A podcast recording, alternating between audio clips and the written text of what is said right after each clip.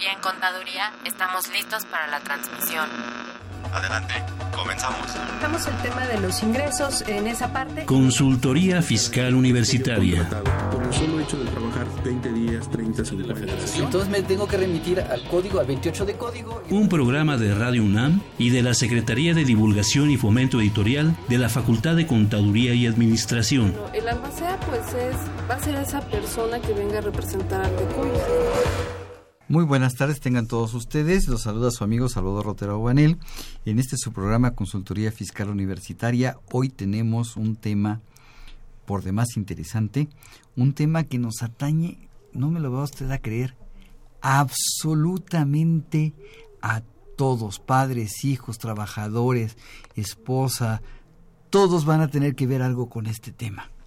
Y para tocar este tema, tengo dos grandes especialistas, dos grandes maestros de la Facultad de Contaduría y Administración de la UNAM, este, ambos especialistas por la UNAM. Eh, pues yo creo que los currículums son muy parecidos, la única diferencia son los años de experiencia, pero este, los currículums son muy, muy parecidos. Eh, me da mucho gusto recibir el día de hoy al licenciado en Contaduría y especialista fiscal Sergio Abarca Telles. Sergio, muchas gracias por estar con Agradable estar en casa y es un honor estar aquí eh, por parte de la facultad. Claro. Y también nos acompaña el licenciado en Contaduría, especialista fiscal y maestro en Administración de las Contribuciones, Francisco Yáñez Ledesma. Ay, muchas gracias, Salvador. La verdad, un gran gusto poder estar en este programa. Gracias, gracias a ustedes por venir a hablar de un tema, recomendaciones fiscales en el manejo de efectivo. Eh, yo quiero recordarles a nuestros amigos que este programa es en vivo, que nos pueden llamar y hacernos preguntas sobre el tema que vamos a estar tratando. El teléfono en cabina es el 55 36 89 89 o bien el 01800 50 52 688. Y también recordarles que nos pueden consultar en la página de Facebook FiscalCon. Eh, si buscas una asesoría fiscal, te invitamos a que escuches la siguiente información. ¿Los impuestos le causan problemas? ¿Dolor de cabeza? Ay, ¿qué le puedo decir? ¿Problemas de estrés? ¿Malestar estomacal? Ay, ¿No puede dormir? ¿Cuenta ovejas hasta el infinito? Basta de sufrir. Nosotros tenemos la solución. La Facultad de Contaduría y Administración te asesorará en tus obligaciones fiscales, laborales y de seguridad social, tanto de manera personal como vía telefónica. Así es, ya no te preocupes por tu declaración anual. El Departamento de Asesoría Fiscal Gratuita, que se encuentra en la División de Estudios de Posgrado, te ayudarán en lo que necesites. oh, qué bien. ¿Y qué tengo que hacer? Solo tienes que llamar al 5550 7998. Y no solo te atienden de manera personal o telefónica, también contamos con correo electrónico. Sí, escuchaste bien. Correo electrónico. Escribe a consultoriofiscal@fca.unam.mx. Con toda la ayuda que tendrás por parte de asesoría fiscal gratuita, tus malestares se irán al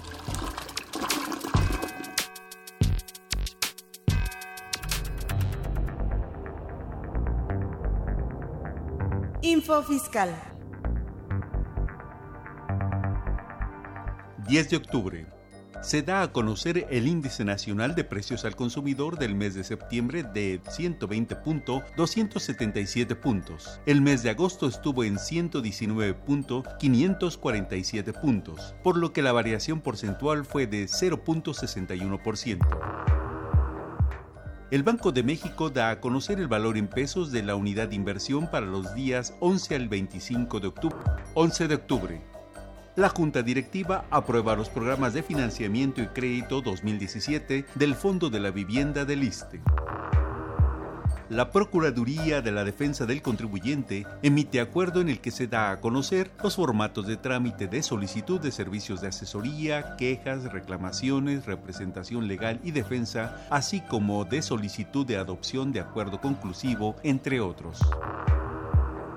12 de octubre. Nuevamente el SAT notifica a los contribuyentes mencionados en el anexo 1 que estos se han ubicado en el supuesto previsto en el artículo 69b, primer párrafo del Código Fiscal de la Federación. 13 de octubre. el Servicio de Administración Tributaria emite el proyecto de quinta resolución de modificaciones a la Resolución Miscelánea Fiscal para 2016 y sus anexos 1A, 15 y 23. 14 de octubre. El Servicio de Administración Tributaria emite comunicado de prensa en el que informa que México y los Estados Unidos de América alcanzaron acuerdo respecto de un nuevo mecanismo para evitar la doble tributación en la industria maquiladora. 17 de octubre. Prodecon da a conocer para consulta pública el proyecto de reglas para la presentación de declaraciones anuales informativas del SAT. Info Fiscal. Bien, como ustedes escucharon, las autoridades siguen y siguen y siguen publicando reglas, disposiciones, avisos. Y pues es el cuento de nunca acabar. Tenemos chamba para aventar para arriba, mi querido Sergio. Sí, esto es ahora sí que el ayer, el hoy y como se ve el mañana, ¿eh? en la parte fiscal. Así es. Eh, ya, te ya se acostumbró uno Así es. Pero eso no quita de que hay que estar presente y atento a todo esto, aparte de todos los demás cambios que tenemos en la, en, la parte cultural, económica, política. ¿no? Claro. Pero bien, vamos a empezar con nuestro tema, recomendaciones fiscales en el manejo efectivo. Fíjate que este tema me llama mucho la atención y surge porque hemos tenido muchas preguntas de amigos radioescuchas de, este, respecto a temas que les voy a plantear. Uno, y con este tema yo quisiera, con este ejemplo quisiera yo empezar las recomendaciones en el manejo de efectivo. Fíjate que soy, eh, nos, han preguntado, soy un empleado de una empresa. Mi patrón me depositó en mi cuenta bancaria dinero de viáticos, Francisco. Sí, de hecho existe obligación de que los viáticos, bueno, rebasando de cierto importe, tienen que ser presentados en declaración. Eso por la parte fiscal. Pero el problema va a venir en que si él no tiene la comprobación, no nada más para demostrarle al patrón y que él pueda hacer los deducibles, sino para él puede caer en problemas de el manejo de ese dinero en el depósito, en la comprobación, el poder mantener también para él el respaldo y que en algún momento ante una una revisión de la autoridad, él pudiera comprobar que el dinero viene de una relación laboral, que fue un gasto para cubrir una erogación por cuenta del patrón que está realizando este. Pero en muchas ocasiones, según el lugar a donde, donde va, a lo mejor puede no existir los sistemas financieros y hasta tiene que eh, utilizar cibernéticos. cibernéticos, a lo mejor. Hay un problema con esto en donde también él, él tendría que estar, eh, se le hagan a lo mejor depósitos.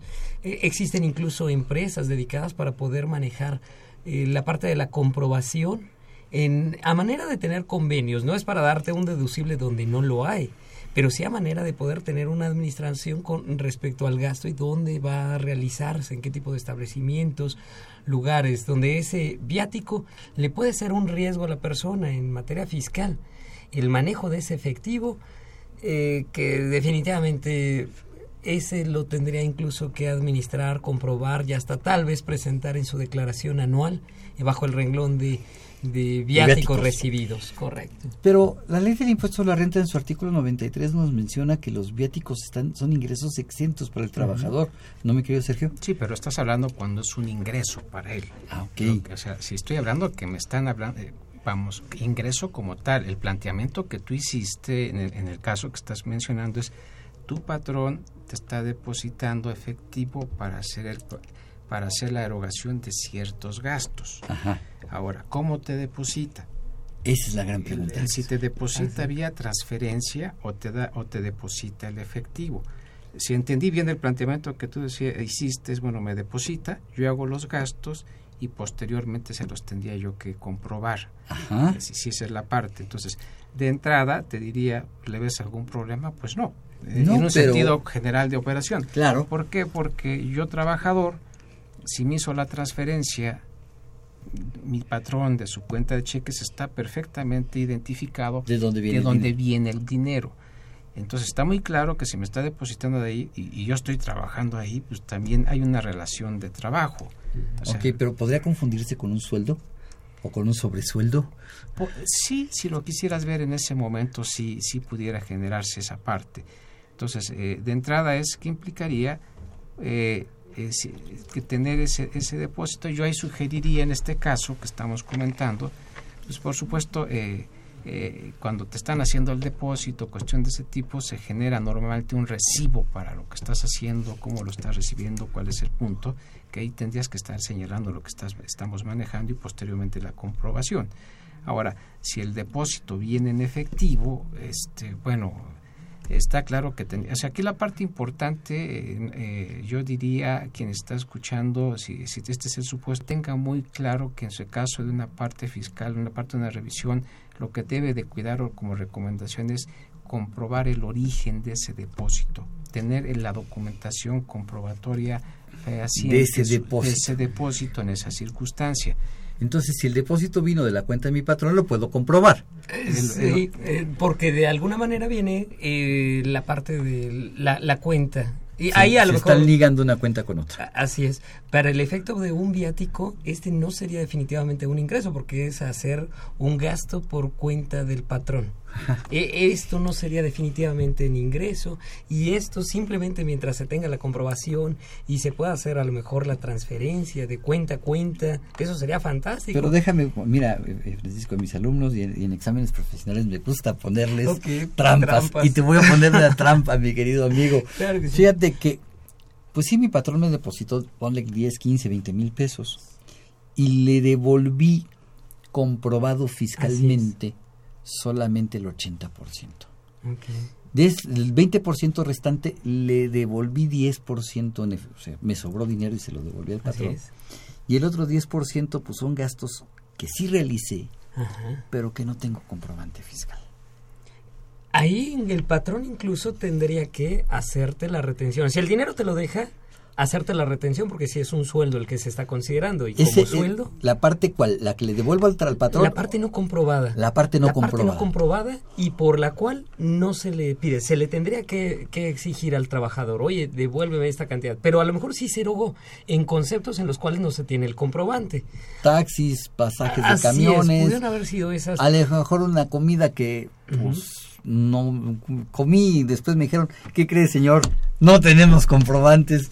Así es. Y que incluso el reglamento de la ley de renta hasta prevé una cantidad muy pequeña para poder deducir pedacitos. Pero para deducir. Para deducir, es cierto. Y, y, para la persona que lo recibe, pues bueno, esas cantidades a lo mejor que él pudo haber depositado, que no tiene un comprobante para él y sin embargo sí tuvo el depósito él tiene ahí en esos pedacitos y si eso es tan frecuente, pues la posibilidad de que las autoridades le van a determinar que no coincide, que este es parte de, un ingreso. Entonces, yo, yo trabajador necesitaría conservar, por lo que les estoy entendiendo a los dos, corríjanme si estoy equivocado, tendría yo que conservar copias, bueno, no copias, es que el término ya no es copia. Los comprobantes fiscales, porque los comprobantes fiscales los puedo reproducir. ¿Cuántos originales quieres? ¿30? 30 te doy, ¿no? Entonces le entrego los comprobantes fiscales a, mi patrón, pero yo tengo que conservarlos ligados con ese depósito. Sí, sería recomendable incluso hasta pensar en una bitácora de la relación. Esto se llega a utilizar en las empresas a efecto de que el mejor que puede comprobar y porque tiene el conocimiento es el mismo trabajador que hizo los gastos y va llevando la relación en los sistemas, los taxis, la transportación, los alimentos y lo que va desembolsando. Y va a reunir una serie de comprobantes que sí tienen requisitos y a lo mejor algunos que no, pero van a quedar plasmados a través de esta bitácora en la cual se va llevando el hecho de que no se tenga el comprobante, pues bueno, eso eh, a lo mejor va a ser dinero que se le puede o hacer una retención por el mismo o se le puede incluso considerar como que fue una cantidad en la cual sí se, sí se erogó lo que decíamos, un restaurante a lo mejor en, en un lugar en donde no me dieron ni siquiera algún comprobante, pero que la persona tuvo que comer pensar que esa cantidad pues, la tengo que reconocer como parte de, la erogación que está teniendo. Entonces, Pero entonces, si no puedo, puedo demostrar de dónde viene el dinero y para qué lo utilicé, ¿qué pasaría, Sergio? Bueno, aquí yo, si me permites, nada más comentario previo. Entonces, el planteamiento que hacías es, eh, me depositan un efectivo, el patrón, para ciertos gastos, yo compruebo el 80% Ajá. con los comprobantes fiscales eh, 10% este, eh, eh, lo regreso en efectivo y el otro 10% pues este no tengo, vamos, yo me lo gasté. Sí. Entonces, y mi patrón ya me reconoció que sí me lo gasté y que no se lo tengo que devolver. Ahí hay dos opciones. La primera parte es que te lo descuente. O sea, si el patrón me dice, ok, todo está muy bien, nada más que yo te di un, ese 10% que tú te gastaste, pues ahora me lo pagas. O me pagas el impuesto sobre la renta por ese dinero. Y dos, decir, bueno, eh, ya te lo dejo como si fuera parte de tu sueldo, se considera parte, si se considera parte del sueldo, entonces sí habría una retención, un ingreso y una retención de impuesto. Ese sería tratando de darle, este, aterrizando la respuesta en este sentido. Eh, dos, nada más para concluir, normalmente como empresa si necesitas más, hablando de efectivo, algo que tenemos que cuidar es el, exactamente el, dinero, el efectivo, cómo los gastas y hay controles. Entonces, tanto por parte de la empresa hay un control de cuánto le estás dando a cada quien y para qué. Vamos, ese, sería un control interno de entrada, lo tenemos. Muchos, muchas empresas está muy restringido, pero yo creo que en un sentido eh, real es, debes de controlarlo. Eh, das el efectivo con cierto procedimiento y eh, obviamente, no obviamente, perdón el concepto, sino el, trabajador pues tiene que devolvértelo. Entonces yo creo que serían los dos puntos, las dos alternativas a lo que estoy dando como solución. Ahora, estás, eh, regreso a tu pregunta, eh, sí es importante de fondo que todo lo que sea efectivo y esté depositado en mi cuenta de cheques tengas comprobado el origen. La pregunta es ¿por qué o qué causa esto? Eh, bueno, es que hay una, hay una explicación sencilla, que en el caso de una revisión, o, vamos a parafrasearlo, si tus depósitos, eh, vamos, si tus ingresos declarados, o que tú tuviste que haber presentado declaración, sí o no, tus ingresos declarados, sí, son inferiores a tus depósitos bancarios, en este caso esa diferencia se podría tipificar como un ingreso omitido. Omitido. Habría la presunción de que tú tuviste un ingreso porque eh, tienes, bueno, ¿de dónde salió? Si tú ganaste 100 y te depositaron 150. ¿De dónde salieron los otros 50? Entonces ahí lo importante es que ese 50 que tengamos, nosotros tengamos, eh, bueno, se, se, el origen de esos depósitos, la comprobación, lo tengamos debidamente soportado, comprobado con el ánimo de señalar de que eso no es un ingreso. Y si me permites, puedo dar los números telefónicos. Adelante, por favor. llámenos, es, el tema es... El, eh, ¿Cómo se llama el tema, mi estimado El manejo, el correcto manejo del efectivo, recomendaciones fiscales para el manejo del efectivo. Esa es la parte importante y sería para todas las personas físicas, en particular lo estamos haciendo referencia, independiente de la actividad. Bueno, pero ya estuvo bien. A los teléfonos de la cabina es el 55 36 89 89, repito, 55 36 89 89 y también tenemos la de gorra, ¿verdad? Lada sin costo. 01800 50 52 688. Repito, 01 850 52 688. Llámenos, estamos para eh, atender y apoyar sus Fíjate que ya te están haciendo caso, nos está hablando Ángel Cruz, de Tlanepantla. Eh, y va muy enrolado con lo que estamos platicando. Dice, una persona recibe remesas de Estados Unidos por la empresa que tú quieras. Aproximadamente 14 mil pesos mensuales. Esto puede provocarle a esta persona una carta de invitación del SAT porque no coinciden sus sus declaraciones con sus, eh, sus depósitos con sus ingresos. Fíjate, que, eh, fíjate, que, ahí en la parte de las cartas de invitación y que se desprende mucho, porque la misma autoridad detectando la parte de depósitos en efectivo que llegaban a recibir personas físicas de diferentes formas, son los bancos los primeros en informar a las autoridades. Y entonces, utilizando esta información, la autoridad lo que le queda es mandar una, una carta de invitación. Es una presuntiva y que a veces montos muy bajitos, pero por los cuales te pone una cantidad con cómodas eh, opciones a pagar. Eso sí le puede, le puede tener una persona que recibiendo en Estados Unidos o en México, el hecho de no tener registro federal de contribuyentes, el no poder demostrar, como bien se ha dicho, el origen de los recursos, si no tiene registro con mayor razón, una con mayor razón le va a ser de inicio para, para una autoridad una presuntiva y que pueda hacerlo a través de esa carta de invitación. Entonces, sí lo veo como una medida de, de, protección, como se ha comentado, el hecho de tener a lo mejor el respaldo que hay atrás, así como en el viático, toda la intención de lo que se fue a hacer y los gastos que se hicieron por cuenta de del patrón, porque si no incluso, además del impuesto sobre la renta como sueldo, también entrarían los temas de seguridad social, el impuesto sobre nóminas y todo lo que conlleva el tema de nómina por no haber tenido en ese pedacito esa diferencia. Entonces, si esta persona está recibiendo probablemente de algún familiar este sus 14 mil pesos mensuales de, del extranjero, Ajá. este, pues si ese dinero... Son, entiendo, son remesas que le están enviando. Remesas, así es. Ok. Digo, tiene, habría, entendería que si te están eh, depositando del extranjero, habría, no sé si sería transferencia, o sea, cómo sería el procedimiento. Así de, así es. Voy, vamos a asumir que es vía transferencia. Entonces tienes muy bien identificado la cuenta que estás recibiendo y la cuenta de origen. O sea, de entrada dice, bueno, esto me lo está depositando fulanito, compañía tal, que está en tal lugar, tal persona. Tienes dicho, bueno, ya, ahora, ¿por qué? Ahora el, viene el motivo. El ¿Por motivo. qué te depositan 14 mil pesos mensuales? Sí, sí, sí. Vamos a, a ver. Si me están depositando y esa remesa para mí es un sueldo o es algo por el estilo, un ingreso, pues digo, no tengo la menor duda. Si yo quiero suponer que, que don Ángel nos plantea a lo mejor el caso de su mamá o de algún familiar que pues su papá o alguien se fue a trabajar a los Estados Unidos uh -huh, uh -huh. y le demanda le manda dinero y le manda 14 mil pesos mensuales. Entonces aquí tendría que demostrar cuál es el motivo del por qué viene ese dinero a la cuenta de esta persona. ¿sí? Pero a lo mejor pues es una persona que tiene un ahorro en Estados Unidos y el banco le manda 14 mil pesos mensuales.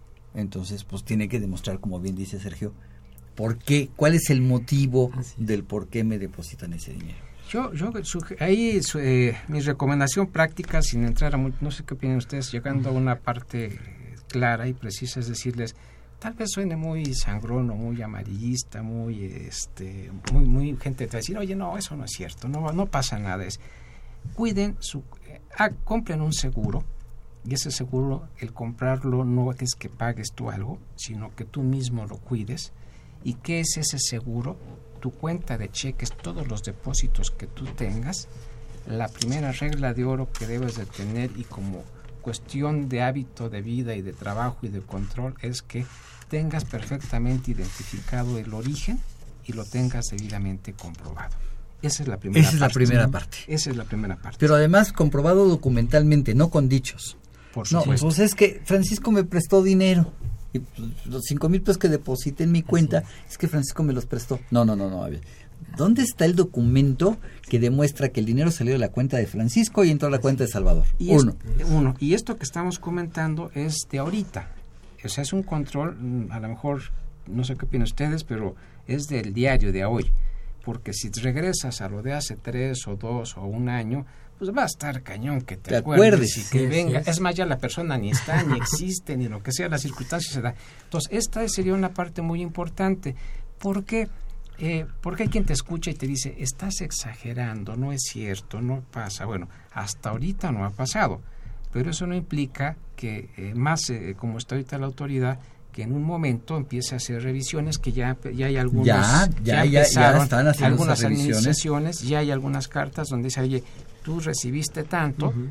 y es más, no me has declarado, no estás inscrito, o sea, esto que estamos comentando no exime a quien no está dado de alta en el registro federal de contribuyentes. No, no los exime. No, no exime a quien pres presentó su declaración, no presentó su declaración cuando tuvo que haberla presentado, o a quien no tiene que presentar declaración. Y esto que estamos comentando, eh, quisiera nada más eh, concluir mi idea es, la primera parte te pueden tipificar, decir el fisco, oye, tienes un ingreso, pero a la vez, si no lo puedes tú debidamente comprobar el origen, obviamente entras a una situación que podría considerarse y está tipificado como defraudación fiscal. Está tipificado y considerado ah, como defraudación fiscal. fiscal. Aguas. Entonces, este, esa parte es importante. Y la último punto, creo que una de las reformas grandes que ha existido, bueno, que hay, no ha existido, que ya tenemos en este momento es esta. Eh, eh, me van a decir, bueno, si es tan importante y eso, pues, ¿por qué no se está, digo, no, no se ve en este momento? Eh, creo que todavía no, no se ha eh, implementado en forma completa en todo lo que es la autoridad, pero cuando llegue a implementarse llegue a tener los controles y a revisar, ahora sí que, a ver, que sálvese quien pueda en no, este sentido. de hecho lo está haciendo, lo está Sí. haciendo. Sí, estas revisiones, esto, esta disposición existe desde los años, principios de los noventas y a lo mejor ha evolucionado, ha cambiado, evolucionado. porque estaba mal redactada, había amparo, o sea, hay cuestión- pero ya como está ahora es este cambia completamente y nada más sin que sea el caso, digo, eso no, no está excluyendo las tarjetas de cre- las, tus tarjetas de crédito No. y tus eh, cuentas De de inversiones, inversiones, no. tampoco te lo está excluyendo ni todos los gastos que tú puedes tener, ni todas las adquisiciones de bienes que tú tengas, ¿no? Entonces es. yo creo que eh, esa parte sería muy importante concientizarnos, uno que el manejo, primero, realmente cuesta mucho trabajo ganarte la lana, Mm. saberla, eh, yo creo que hay dos cosas importantes como cultura eh, financiera y, Y fiscal. fiscal. es cómo la cómo ganarla y saberla gastar. En ratos Y es tan, cuidar. sí, es tan importante ganarla y en su caso es más importante saberla gastar e invertir. Claro. Esa parte. Y esto implica que, lo que estamos comentando, si no lo haces bien, tienes contingencias, tienes problemas, que no los tienes de ahorita. Ojalá y no los tengas, no es nuestro, nuestro punto. Es cuídate. La idea de esta plática es preventiva. es qué hacer para que no tengas problemas. Exacto. Esa ¿Sí? es la idea. Mira, me están preguntando, este, anónimo. Ok. Eh, Ese no es del programa de radio, del otro, ¿no es cierto? no, es una persona que no quiso dejar su nombre. Ok. Porque dice que ella está trabajando en una empresa y está manejando una tanda. Ah, bien, vi. Y pues para hacer las cosas fáciles y prácticas, Le depositan en su cuenta. tomaron todos el acuerdo que se va a depositar la tanda en la cuenta de esta persona. Bien. Cae en lo que estamos comentando. Eh, Si me permiten y, y me ayudan ustedes, vamos a dar un- una recomendación porque es una cosa normal que es, es muy Es que le pasa, en muchos trabajos pasa. Yo- yo- Mucha yo- gente yo- lo hace. Yo sugeriría y recomendación anónimo es trabaja una cuenta independiente, abre una cuenta de cheques independiente como control. Quiero decir, No donde te depositan tu salario, No, no, no donde te deposita el marido el, el gasto, la renta que cobra. Eso déjalo en una cuenta aparte. Sí, en esa cuenta hay que, que- que caigan todos estos depósitos de todas las personas que hace tu tanda. Dos, sugeriría que hicieran un contrato. Fíjate Claro, qué buena sí. palabra está utilizando. Sugiero. Sugiero porque no hay nada escrito cómo defenderme fiscalmente. ¿sí? Entonces, que la lana que estoy recibiendo no es mía, sino es por cuenta y nombre de aquello que yo la estoy... de- de- vamos, que donde aclares que esa lana no es tuya, Ajá, quién te va a depositar, en el mismo contrato yo le haría, ajá. de qué, en qué cuenta te va a depositar y de qué cuenta te va a depositar o cómo te va a depositar. Oye, pero pues hay algunos empleados en la empresa que pues no saben manejar, tienen tarjeta cuenta de nómina, pero pues van al cajero y sacan el efectivo y me lo depositan en efectivo. No importa, yo haría esa parte. Y que iría todos, este, todos los integrantes eh, que están en, en- en la tanda, yo diría que te hicieran el comprobante de depósito, yo sí les pediría su IFE y al final cuando les... Su CURP. Tam- sí, una identificación. Una identificación. Para, mostrarle físicamente, mira, este, este no, no es un anónimo, este sí existe, real, está Así en es, tal aquí lugar. está. Miraste la cara, no sé si esté guapo. o fea, ¿no? o guapa o fea. Y- las dos cosas.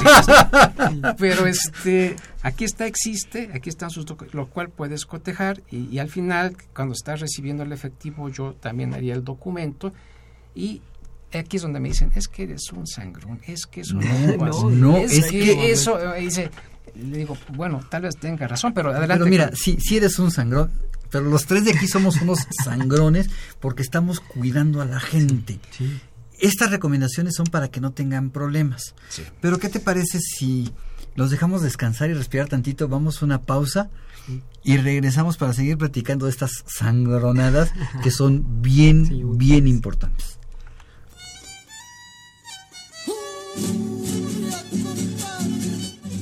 Nuevamente llega la Navidad a la Facultad de Contaduría y Administración. La tercera feria artesanal navideña UNAM FONAR 2016 crece. Comenzamos con Puebla y Michoacán. Ahora nos visitan artesanos del Estado de México, Guerrero, Hidalgo, Jalisco, Nayarit y Oaxaca. Vienen cargados de esferas, barro negro, textil, vidrio, fibras vegetales, hojalata y madera. del 28 al 30 de noviembre, en el lugar de siempre, de las 9 a las 19 horas. Invita la Escuela de Emprendedores Sociales de la Facultad. Apoyemos el comercio justo. Adquiere tus productos navideños y beneficia a nuestros artesanos.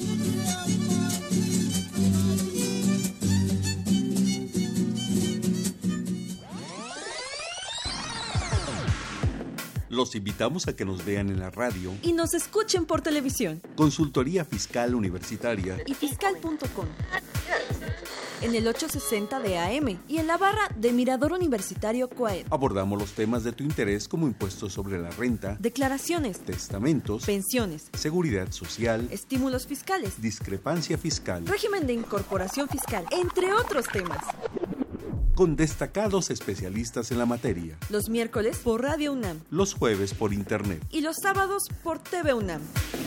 Véanos en radio. Escúchenos por televisión.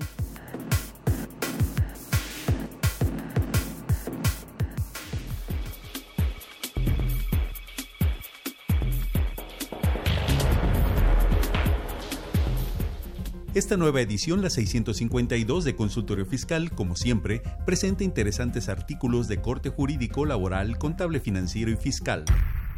En este ejemplar, Sonia Venegas Álvarez comenta los principales temas regulados en las reformas al procedimiento contencioso administrativo federal. La normatividad completa de la Sociedad por Acciones Simplificada, la reseña Marta Josefina Gómez Gutiérrez. ¿Qué trae para las personas físicas el paquete económico 2017? Responde de Yanira Arisbe Gutiérrez Hernández. Mario Alberto Roldán Gatica y Liliana Gil Herrera analizan las operaciones y características de las Uber, régimen fiscal. Estos y otros temas de gran interés se presentan en el número 652 de Consultorio Fiscal. Suscripciones a los teléfonos 56 16 13 55 y 56 22 83 10 o también a través de la tienda electrónica publishing.fca.unam.mx o en la página de esta revista consultoriofiscal.unam.mx.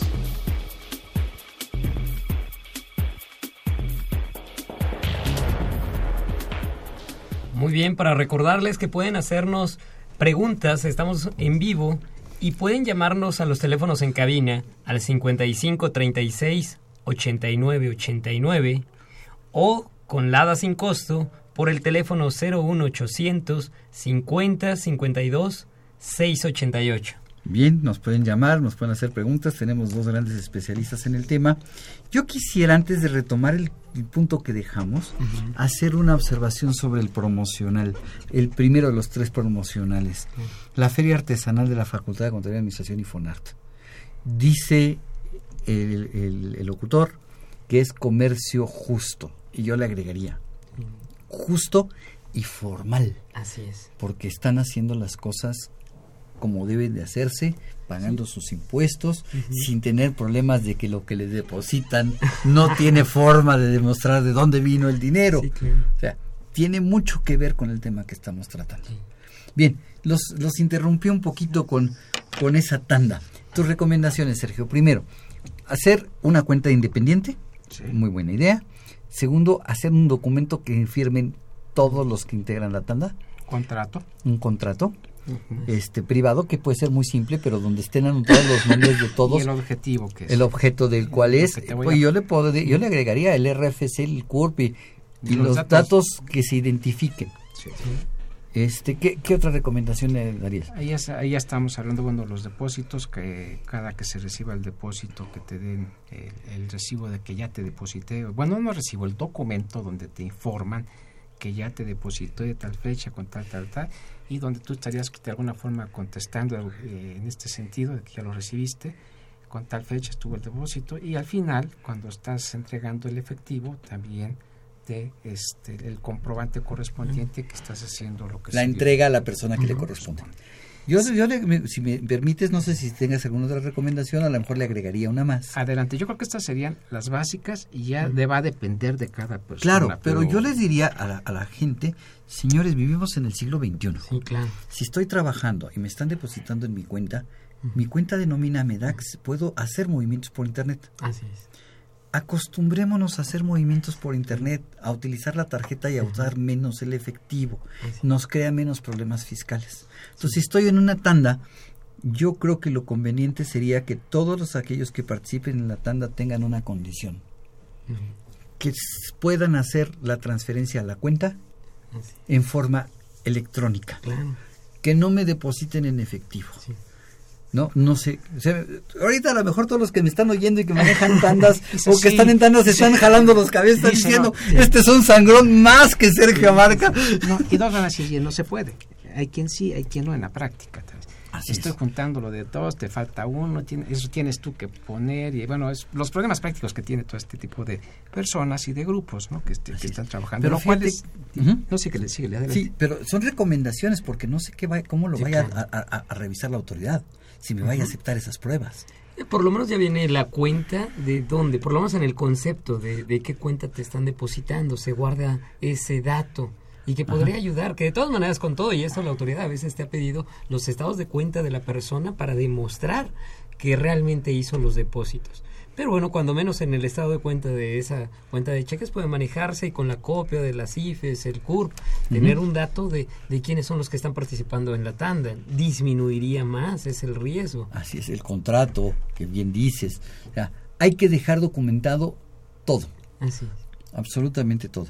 Nos pregunta José Rodríguez Manzano en Naucalpan, ¿hasta qué importe se puede hacer un gasto en efectivo sin declararlo? La verdad es que la pregunta, mi, mi estimado José, no la, no la, no la entiendo. Un no gasto sé. en efectivo. Un efectivo, en, ¿hasta qué importe se puede hacer un gasto en efectivo sin declararlo? O sea, creo que Es que el efectivo ha tenido muchos controles. No sé si la pregunta de José sea porque también la ley del IDE lleva prohibiciones de manejo de efectivo. ¿La ley de qué, perdón? La, la ley de, perdón, de la ley antilavado. Es Este, importante. sí, Ese es muy importante. importante. Sí, sí nos regresó unos años, ¿no? Más, más, ándale, tienes razón. ¿Cómo es se que notan los años de experiencia? ¿eh? Sí, sí, sí, sí, sí. Tienes razón, ya los había regresado mucho más y todo. No, no, pero- ley.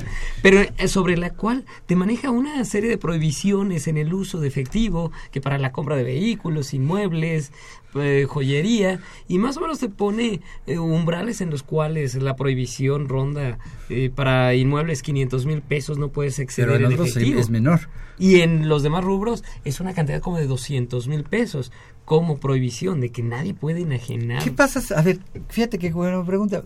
Automóviles 200, Sí. redondemos los 240 por ahí, ah, los sí. 220, no sé exactamente cuánto está. Hay que voltear a ver la ley y actualizar los salarios mínimos, etcétera. Así.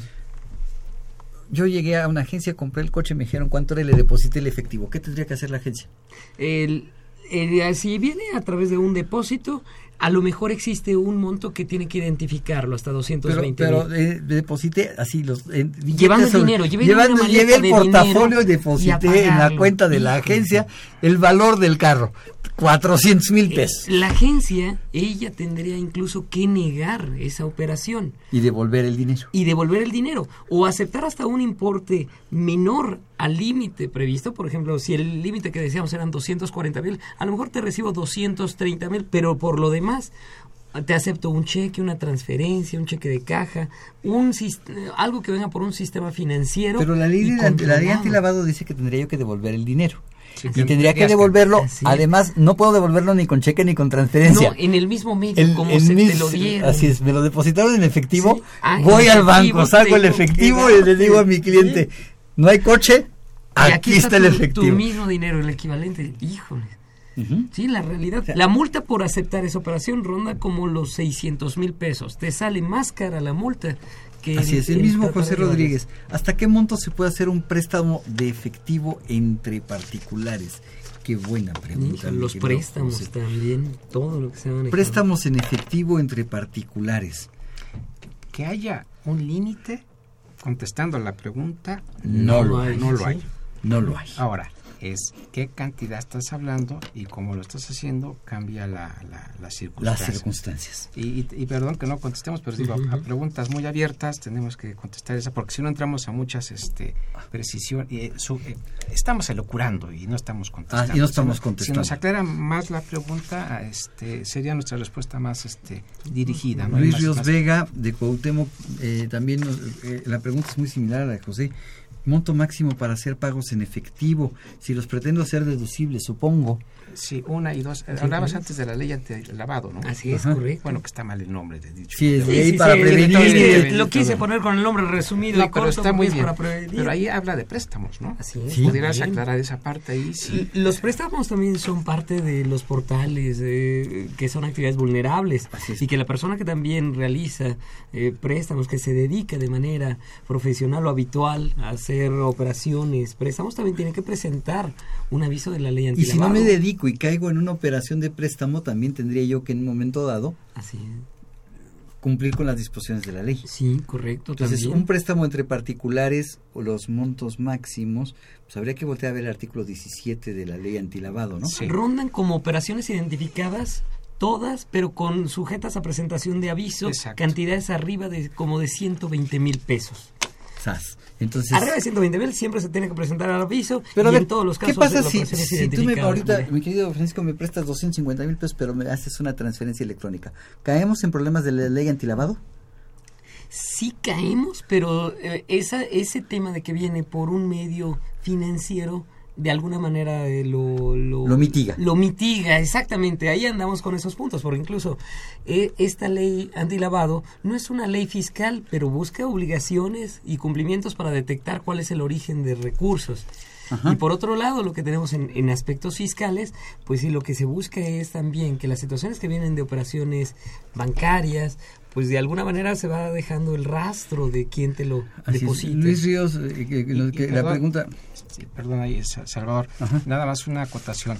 Eh, en el caso de préstamos, también eh, es importante que la persona que lo está percibiendo eh, tendría, dependiendo la cuantía de lo que es el préstamo, ahí sí habría que señalarlo, tendría en su caso que declararlo, informarlo en su declaración anual, porque en su caso, si no fuera así, pudiera considerarlo la autoridad como un ingreso. La persona que recibe el préstamo tiene que informarlo. Sí, digo, hab- hablando, vamos a dejarlo hasta ahí. eh, con, como Hay ciertos importes entonces, y características, Sí. pero hay que informarlo. Sí, así. La persona que presta el dinero, pues también tiene que tiene que cumplir con las disposiciones de la ley antilavado. Es correcto. Ajá. Y entonces hay que tener muchísimo cuidado en esos préstamos entre particulares, porque tengo que voltear a ver montos máximos de esa ley antilavado y montos máximos de que la persona que recibe el préstamo tendría que este voltear a informarlos. Supongo que eh, Luis Ríos nos, este, nos Vega eh, que dice montos máximos para hacer pagos en efectivo. Si estamos hablando de re- como para poderlo hacer deducible dos mil pesos, pero si estamos hablando de compra de bienes, pues bien nos dijiste Francisco, si nos quieres repetir. Sí, este, claro, fíjate que existen... eh, lo que pasa es que esa disposición, los dos mil pesos, es para efecto de, de una regla que las operaciones tienen que salir a través de cheque, transferencias, eh, algún medio, incluso podrían pagarse a través de un tercero y siempre y cuando se logren probar de la misma forma que se le pagó a través de cheque, transferencia así es. y monedero. Han sido reglas en las cuales las hemos tenido para buscar la deducibilidad ya desde Así hace es. mucho tiempo. Pero ya- si yo quiero comprarme un coche y lo quiero pagar en efectivo, o le quiero regalar a mi esposa un, una joya y se la, la quiero comprar en efectivo. limitante que ponen o- a través de esta ley, los, los límites que los ponen para inmuebles, un importe de 500 mil. Y para el caso de bienes como muebles, joyería, el importe eh, máximo para poder pagar en efectivo sería un importe como de 220 mil pesos. Para, para, pa- máximo para pagar. Así es. Pero las operaciones an- en importes anteriores hay que identificar a la persona. Y siempre habrá que Y que habrá que presentar una declaración informativa. presentación de los avisos correspondientes. Un aviso, no es declaración informativa, es, me acabas de corregir correctamente, un aviso diciendo qué persona fue la que hizo la operación en efectivo y Es por cuánto. Así es. Y de Y- resguardar la información para en una futura revisión mantener la información ante las autoridades que pudieran requerirlo. Así es. Domingo Elizalde tiene un automóvil de servicio. Hay clientes que no requieren factura y le pagan en efectivo y él lo deposita en su cuenta. ¿Cómo comprobaría el ingreso? Muy buena pregunta porque yo creo que hay mucha gente Sí, claro. en este país que está que está en esta situación y que efectivamente lo tiene que declarar. Pero ¿cómo comprueba el ingreso?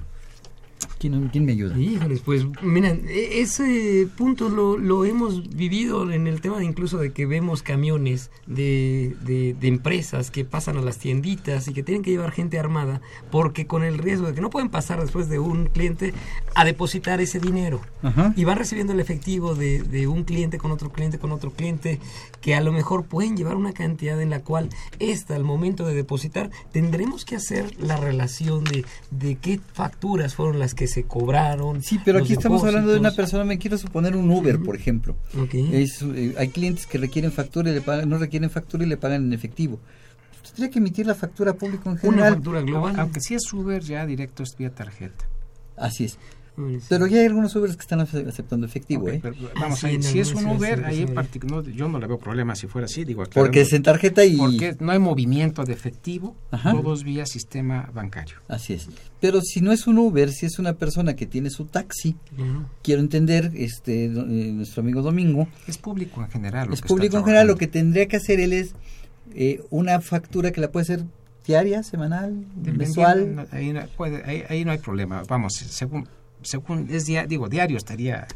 Pobre, que- lo vamos a poner a trabajar mucho. O sea, podría él agarrar y al final del mes ver cuánto depositó, restar las facturas que ya emitió y por el resto emitir una factura. Así es. Ah, con el RFC se lo dicto de una vez, XA, XX, 010101, triple cero. Eso, y, correcto. y habría que, digo, complementando que por cada eh, cada eh, viaje y, y que le dieron el efectivo, digo, pues el comprobante de un, eh, un simplificado de qué, cuándo, fecha, origen y para efecto No, de- entonces- de, tener el soporte. Pobre gente, eso se les vuelve un calvario. Bueno, no sé si estén de acuerdo en lo que estoy Estoy comentando. totalmente de No, acuerdo sí, sí. contigo. Ahora, si el señor está en RIF, podría hacer la comprobación incluso Hasta hasta bimestral. Sí. ¿Sí? Y no desglosar el IVA en el comprobante. Y es público en general. Y es público. en Entramos general. a otra... Entramos en otro tema. Este, pero pues se les vuelve un calvario. Y hablando de calvarios, ¿les parece si vimos nuestro calvario radiofónico? Va.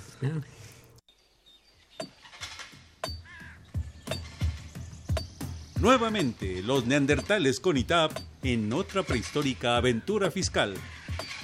Se me ha ocurrido otra gran idea, Tab, para que obtengas más impuestos. ¿Cuál con? Grabar con impuesto los trueques en especie. Primero con habla bien. No se dice grabar con B de burro, sino con V. Disculpa, aún no sé la nueva gramática neandertal. Segundo, eso ya lo hicimos y no funcionó. Ah, entonces, ya sé, ya ves que hay muchos de la tribu que gastan más de lo que ganan en los trueques. Mm, te escucho con. ¿Qué más? También les gusta presumir, adquiriendo más grutas para sus hembras, las que llaman la caverna chica. ¿Qué más con? Y hacen muchos depósitos en Cuebanco. ¿Y qué propones? Pues darle un sustito a esos cavernícolas. Mm, ¿Cómo sería? Buscamos quién gasta más de lo que percibe y les decimos que como no lo reportaron, causa impuesto. Y por lo tanto es un ingreso más a las arcas de la tribu. Pero parece que solo podemos aplicarlo a los neandercontribuyentes que estén registrados. Mejor que eso, a los que estén y no estén. ¿Cómo ves? ¿Es buena idea? ¿Y se puede con los trueques omitidos? También, Tab, préstamos, donativos y premios que no reporten. Pues manos a la obra con... Vaya, hasta que se te ocurra otra buena idea. Oye, Tab, solo que soy el primero que pagaría esos impuestos. ¿Puedes hacerme la balona? Ya veremos, ya veremos. Y con ITAP se aprestan a seguir esquilmando a sus neander contribuyentes.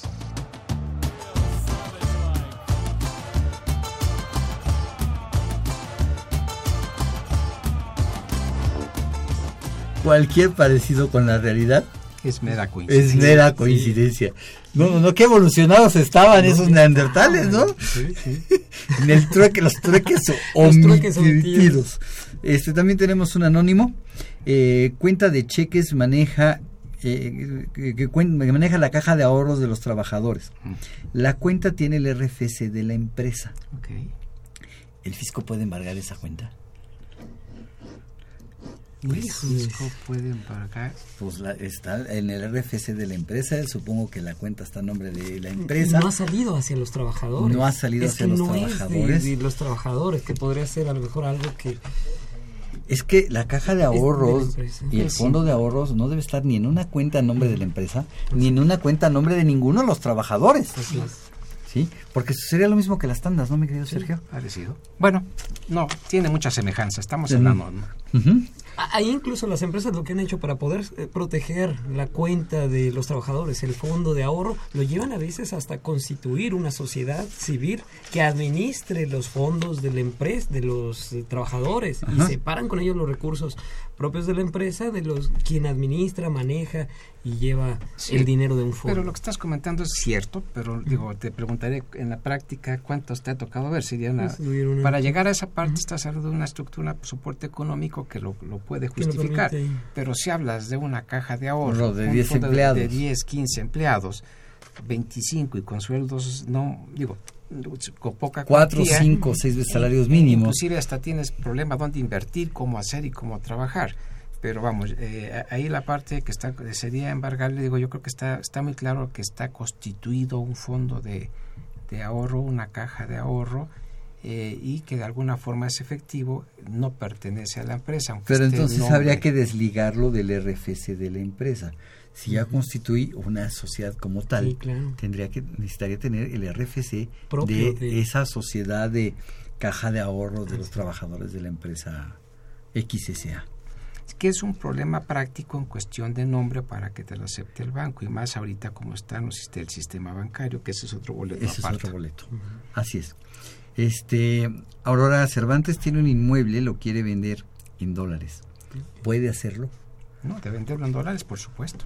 Perfectamente lo puede vender en dólares. Nada más, este, Aurora, este, acuérdate que hay que declararlo, ¿eh? El, el ir con el notario y que el notario te llegue a decir que está exento de impuesto a la renta, no significa que en tu declaración anual no lo tengas que incluir. ¿no? Recomendación. Hay, es más, en ese tipo de casos hay que informarlo, que esa es la parte Hay importante. que informarlo, hay que Si decirle a la autoridad, Ojalá esté todo exento, que bueno, nada más, eh, de- eh, infórmalo, porque si no, lo que, lo que era exento va a llegar al fisco y te decir, qué pena. Sí, el Eh, único no. pro- que me preocupa para mi querida amiga Aurora es que pues vaya a llegar la persona que le compre y le dice, ah, es en dólares. Y empiece, saque su, su portafolio y empiece a sacar billetes de 20 verde- verdecitos, de 20 en 20. Sí, claro. Y entonces la señora se metió en un problema. Estamos hablando de la aplicación, exactamente. de la ley antilavado. De hecho, me- apenas me hicieron un cuestionamiento así, donde llegaron y le pagaron a una persona a su departamento dos millones de pesos. Y de los cuales le pagaron en efectivo. El problema fue que tenía obligaciones de no aceptar la venta. esa venta estaba claro. prohibida por Estaba ley. prohibida por ley. Porque las multas van, y comentábamos, hasta importes de desde 600 mil pesos. Desde. Desde 600 mil pesos, sí, porque pueden ser, y me parece que hasta 4 millones de pesos. Le podría salir mucho más caro. Podría salirle la autoridad diciéndole, dame lo que te dieron Sí, sí. y todavía me debes. Hijo. ¿Sí? Así que van a decir que, qué for- que con razón no nos escuchan ni nos hablan. Va a decir que sí somos muy sangrones. No, no, van a decir- pero así están las disposiciones en este país. Y, y que no eximen a la persona de no conocer, porque estas disposiciones que han tenido a lo mejor eh, la ley antilevado, tres años, pero que tenemos que ver sobre la forma de cómo eh, vamos a vender la operación y hasta dónde, cómo identifico, presento avisos, tienen mucha repercusión con los temas del efectivo. Yo creo que aquí la parte importante es informar lo que hay y que ya decida qué hay o que, vamos, qué, qué contingencia puede tener, porque muchas veces decimos es que no sabía. Y mucha Pero el desconocimiento de la ley no me exhibe de su Yo creo que la parte de hermanos, eso sí lo cumplimos, decir que hay. Ya que nos cuestionan que la parte política, que digo, ese es otro boleto que no nos atañe, Así aunque es. creo que en el fondo Y coincidimos me queda con poco ellos. ¿no? tiempo, pero quisiera yo hacerles una pregunta. Ya platicamos de dinero que me dio mi patrón, de las tandas, de las cajas de ahorro, de ya hemos ido platicando de varias cosas que se dan en la práctica. Pero otra cosa que se da en la práctica, pues fíjate que necesité dinero y mi suegra consentida, o sea, la consentida, la otra suegra Ni la quieres ni la ver. quiero ver. Este, mi suegra consentida me dice, Salvador, no te preocupes, ¿cuánto necesitas? Pues un millón de pesos, querida suegra. Aquí está el millón de pesos. Oye, no tiene una hija más. Digo, si vamos a su nivel, digo, no me voy- que conste que no es, no es por interés, es por el capital. Yo sí me acerco ahí. No voy por el interés, voy por el capital. sí, que valga la claro, pena, digo. Valga la pena. Y dice, ya, pues ya que estamos sentados, que no sea uno, que sean sea, dos. este, ¿Tengo algún problema fiscal si, si me deposita mi suegra ese dinero en, en mi cuenta? Pues sí, sucede de la misma forma, de que ese dinero que también te depositan los préstamos, como comentábamos, tienen que ser informados. Y que arriba de 600 mil pesos los préstamos tienen que presentarse eh, en la declaración del ejercicio donde se obtenga. Y que también este puede ser motivo de, de búsqueda, discrepancias, cartas de invitación, definitivamente también este... Y obligación de informar. Sí, es obligación Entonces, si llega la autoridad y me dice, a ver, ¿de dónde sacaste este millón de pesos? Yo le voy a decir, pues me lo prestó mi suegra. Entonces me va a voltear el SAT y me va a decir, a ver, suegra de Salvador. A lo mejor sí. ¿De dónde sacaste el dinero? Sí, si te lo transfirió, te dio un cheque, está muy claro y no tienes ningún problema y lo puedes justificar. Habría que hacer el contrato, habría que hacer todo lo demás para que no tuvieras eh, problema y esté debidamente eh, comprobado el origen, ¿no? Claro. Sí. Digo, en esa parte, eh, tratándolo de resumir. Ajá.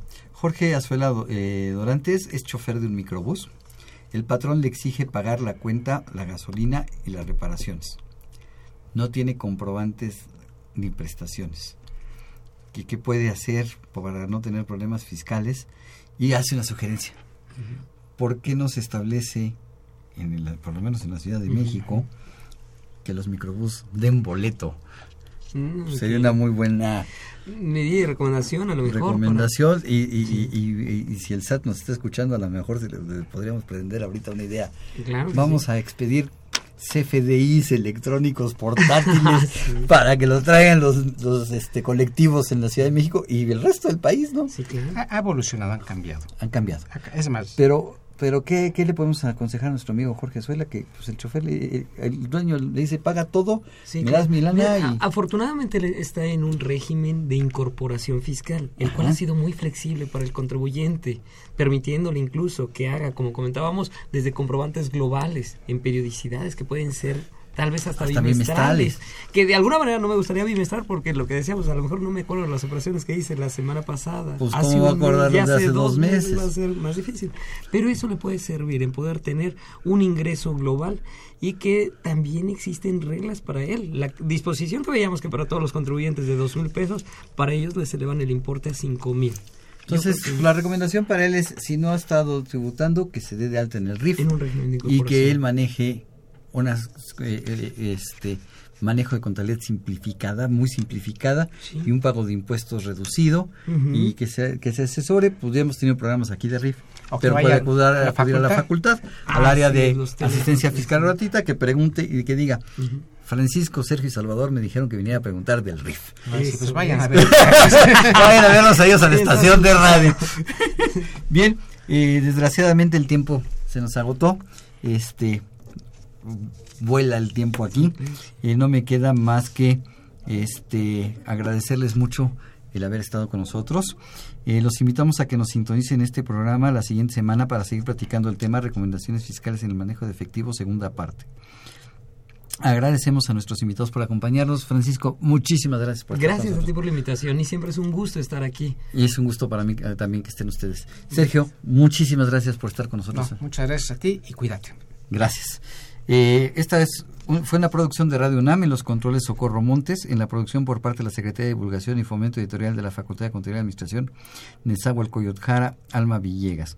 Y en el Calvario Radiofónico, Juan Flandes, Edgar López y Eric Hernández. La Facultad de Contaduría y Administración agradece a los conductores invitados de este programa quienes participan en forma honoraria. La opinión expresada por ellos durante la transmisión del mismo refleja únicamente su postura personal y no precisamente de la institución. Muchísimas gracias, buen provecho. Se despide su amigo Salvador Rotter Aubanel y hasta la próxima semana. Consultoría Fiscal Universitaria.